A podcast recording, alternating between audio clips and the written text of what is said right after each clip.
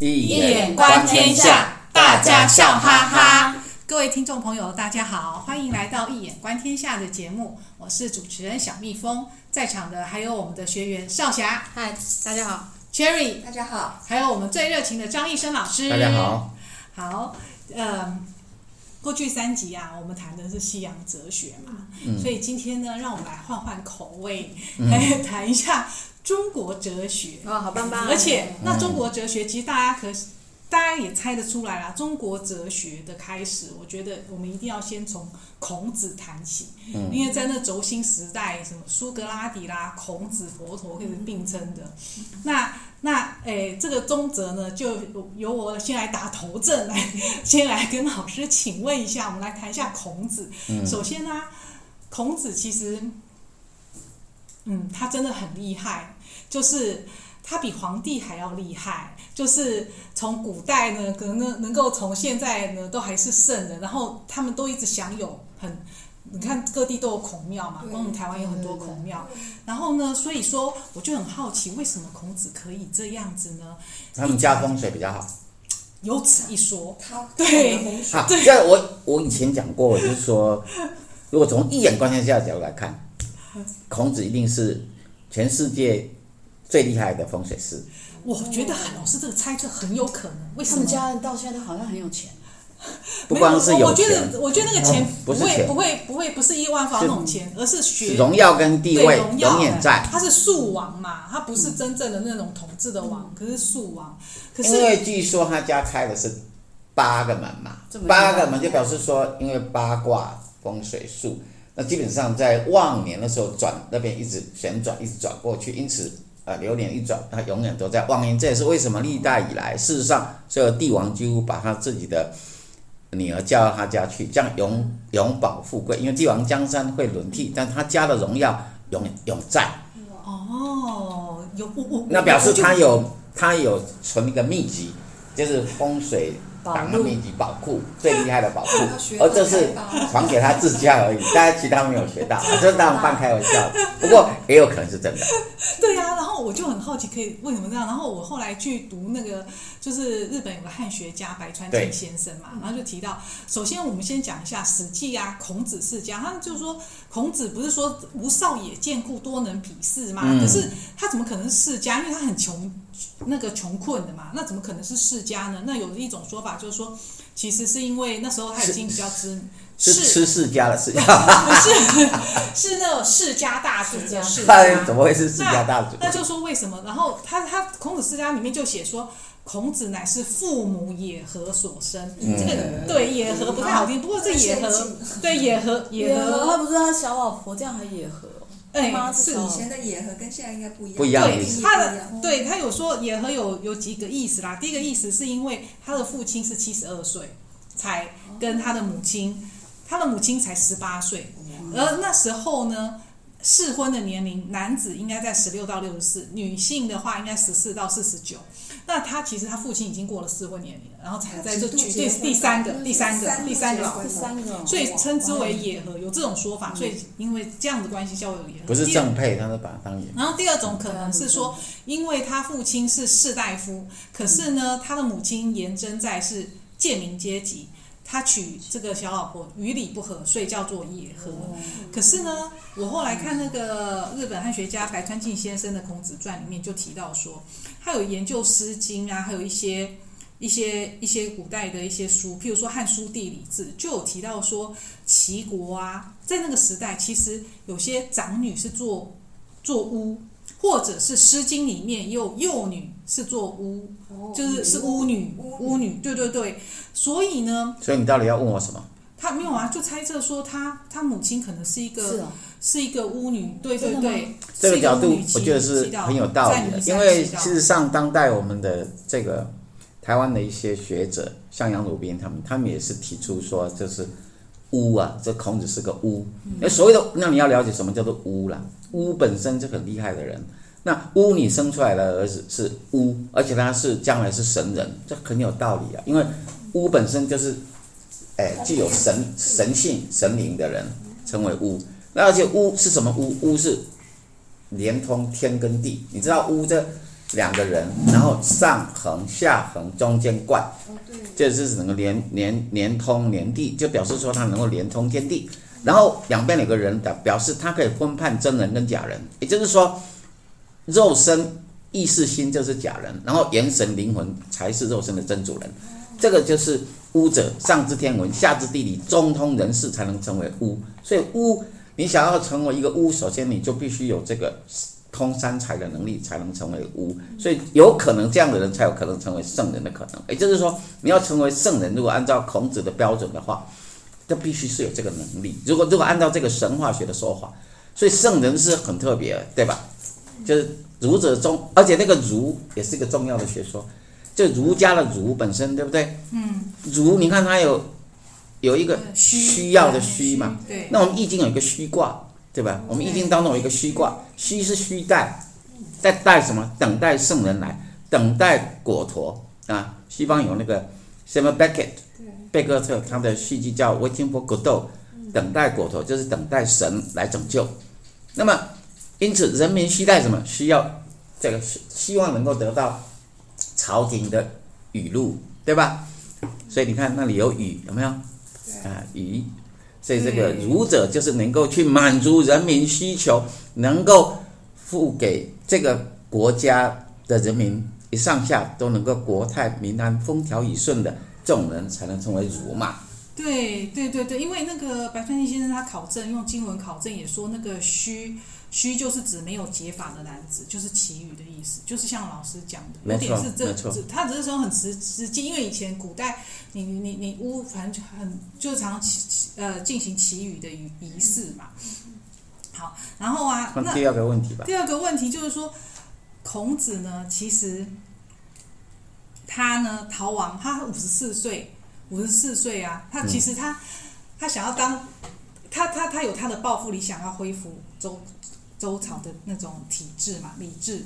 结果呢，那时候国家很乱，然后大夫呢又僭越君王，所以那时候他好不容易有掌权的时候呢，其实那时候是子路掌权，他就策划实施，就是要要要把那三个呃。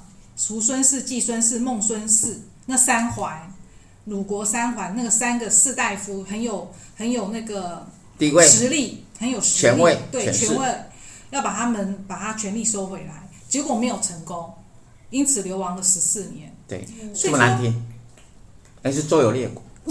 哎，对啦，小时候是念周游列国，可实际上，实际上，嗯，在那个时代，政治犯嘛，因为他三十岁。他三十岁开始收学生嘛，然后，呃，然后后来不你，你要重点是要讲什么？没有啊，就想说他他这样子有有提到说，其实他这样子是一个变革，他不是一个我们以为它是一个很正统的，就是说要要要传承嘛。然后呢，可是它是个变革，它的主张跟实践就有变，而且是反体制的。然后呢，儒教儒儒家呢，儒家就提到说。儒家是创立于孔子的人，核心。然后来解释这个人哈，对，对，所以什么叫做人？因为因为人里面在《论语》里面啊，克己复礼为仁。那就让我讲就好，你不需要练一堆啊，就就是我讲就可以了。人的意思是人有不同的，孔子对于不同人讲不同的人嘛，啊，不同的内涵嘛，是人。那所以要了解这个人是什么东西，人一般人都以为是仁爱。也就是仁义礼智信那个人，其实这是不对的，这是错误的一个理解。因为如果是这样的话，人就不具有特别的重要性了。孔子的人指的是他是等于说儒家思想当中最重要这个人字，他的地位等同于道家思想中的道，也就是他具有最高的范畴论上的价值意义，所以不可以把它当做普通的仁爱来想。哎，所以。也是孔子最核心的这个人，人就是指核心的意思。头导人的人，那个人，你从这个角度去解的时候，才能够明白说，呃，为什么人是孔子的核心思想。那至于小朋友你问的问题，至于这个人呢，不同的人的领悟是不一样的。比如曾子，他对人的领悟是中恕，他说：“夫子之道，中恕而已矣呀。”他以为就是进己推人，这样就是。因为对啊，因为。呃，小时候都说孔子会因材施教啊，所以就跟不同的人说，跟不同学生说不同的话。啊，但是你忘记了，因为曾子很小，而且曾子的年轻，他的体会是很浅薄的，他还没有完全能够体会孔子真正的人的意涵，这是他的体会。可是很多人都会以为，哦，那孔子思想就是忠恕，不是这样。孔子对颜回讲就不一样，他讲克己复礼为仁，对吧？所以克己复礼，一般人也都把它解得太过、太过局限了，把它当做说人对着。我们知道颜回是何许人也？闻一以知十啊！因为颜回是不二过的天才，呃，也不叫天才，像圣人一样的一个才子的人，也就是孔子的接班人呐、他本来的接班人。所以他讲克己复礼，事实上希望颜回能够竭尽所能。Exert 叫做克，克就是把力量全部用尽，叫做克，把自己的己的部分完全的发展开来，去达到实践天理，然后把整个理这个东西给恢复，也就是能够去发扬光大孔子的儒学，这才是他对他的期望。所以人这个东西，其实你要看，呃，这还更接近这个。孔子本身他的圣贤教育的真正理想，每个人都应该竭尽所能去完成自我的生命，这才是真正的人，才是核心的教育理想。所以，呃，从这个角度再去看啊，我要补充一个，刚刚有关这个巫的问题，是孔子他是不是很正常的情况，甚至有那个日本汉学家白川静先生他所说的野合下了这样的一个一个。一一个传说这样的说法，其实这很符合神话学。那小蜜蜂研究神话学，神话学本身我们讲神话英雄，他往往出生于 unusual birth，对不寻常的出生。比如说耶稣基督，他的母亲是童贞女怀孕，就是圣灵感动就能够生出。所以，呃，神人的诞生往往是不寻常啊，他很可能是一只龙对他的感召感应，像。还有其他的神话，中国神话会讲到某些帝王也是出生，啊、也都是因为天子，所以他也是踩了巨人的脚印，不然就是不然就是刘邦还是刘备，这不是讲说在河边的时候被这个蛟龙，对被龙这样跟龙的交，而梦到那个龙，然后他就怀孕了，回去就生出这样的一个神话英雄。这是我觉得从神话解析角度去解这个。不寻常的出生的时候，哎，他有其他更好的一个意涵，这样子。所以好，那大概这个有关人的问题，大概就是。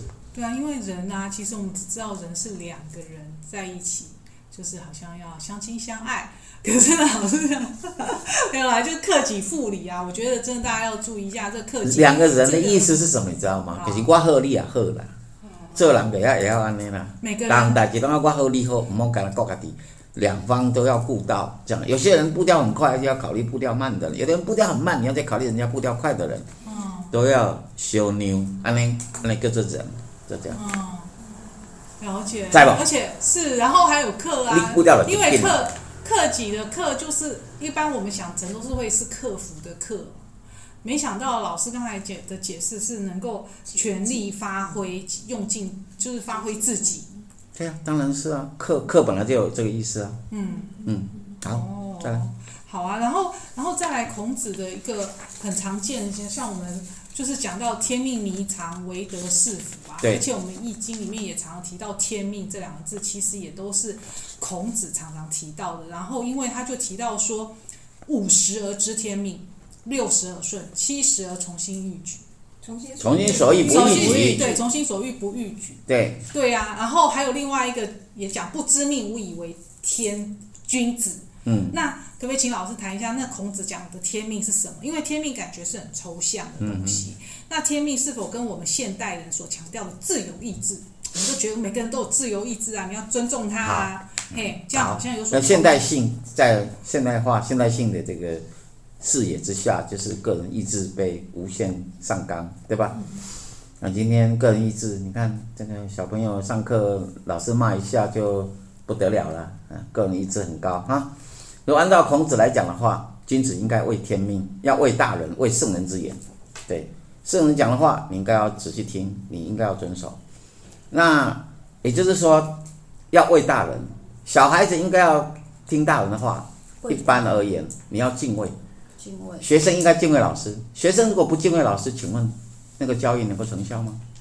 所以今天学西方的这种爱的教育啊，到最后是个人意志达到极致的时候，到最后其实很多老师都是他们的处境艰难呐，嗯，很多都得忧郁症了，呃，就是因为呃不畏大人，也不畏圣人，更不畏天命，不害怕，不不敬畏。